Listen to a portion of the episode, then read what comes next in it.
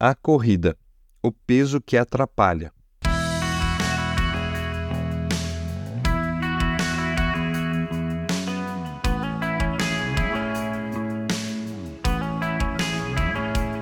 No ano de 1920, a chuteira que os jogadores de futebol usavam teve um grande avanço tecnológico.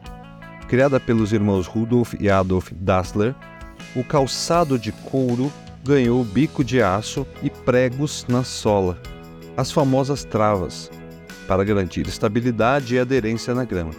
Além disso, estavam mais leves, saindo de 1 kg para cerca de incríveis 500 gramas.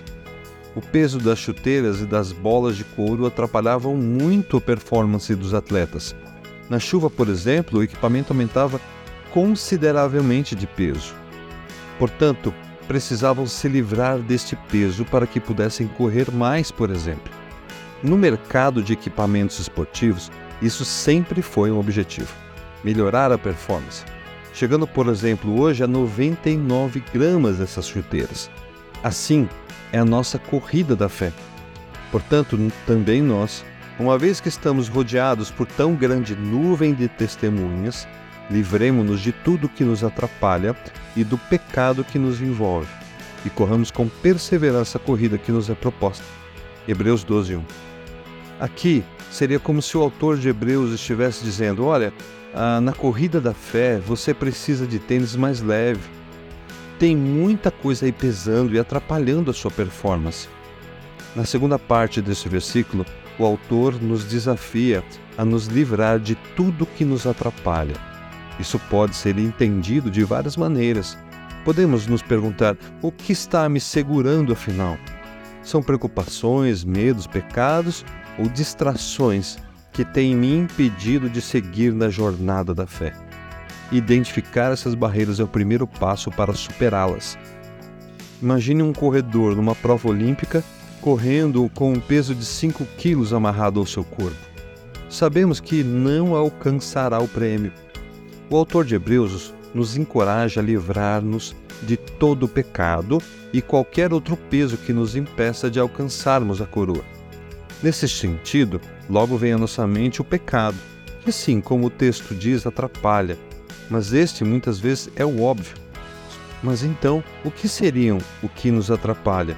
Que o texto diz. O pecado é algo terrível e é muito pesado acaba com a nossa fé, com a nossa vida e, portanto, merece uma atenção muito especial. Então, hoje, vamos olhar para essas outras coisas que o texto não trata como pecado, mas que atrapalha muito. Bem, a resposta para essa pergunta, de o que nos atrapalha, o que está sendo um peso, está em nós mesmos. O texto de Hebreus apenas dá o caminho, a resposta está ao nosso redor. A pergunta a ser feita é: Onde está o meu coração? Qual é a minha prioridade? Vamos recorrer à nuvem testemunha, apresentada no capítulo 10 de Hebreus. Abraão teve que se desapegar da sua família. Deus o testou para saber se ele o amava sobre todas as coisas, quando o desafiou a sacrificar o seu filho que amava tanto. E quando demonstrou que isso não era apenas um peso, ele não só poupou a Isaac, como ainda ensinou que não precisava se preocupar com nada, porque ele, o seu Senhor, iria lhe prover tudo, inclusive e principalmente a salvação. A preocupação pode ser um peso, colocar alguém acima do Senhor também. Podemos amar nossa família sem que esta seja um peso e nos atrapalhe na corrida da fé. Moisés teve que deixar também sua família, embora adotiva, e toda a sua vida de regalias e mordomias como filho da filha do Faraó. O apego às coisas materiais pode ser um peso muito ruim.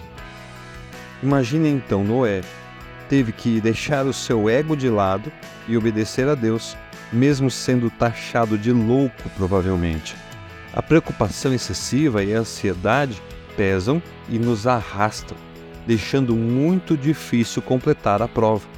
Muitas vezes, o maior peso que carregamos é o peso da preocupação excessiva e da ansiedade. esta falta de confiança no Senhor nos desanima e nos desalenta.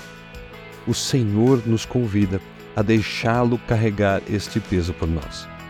Busquem, pois, em primeiro lugar o reino de Deus e a sua justiça, e todas essas coisas lhes serão acrescentadas. Portanto, não se preocupem com o amanhã, pois o amanhã se preocupará consigo mesmo. Basta cada dia o seu próprio mal. Mateus 6, 33 e 34.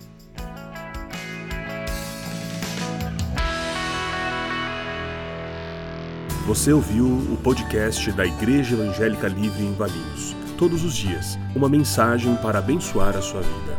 Acesse www.ielve.org.br ou procure por IEL Valinhos nas redes sociais.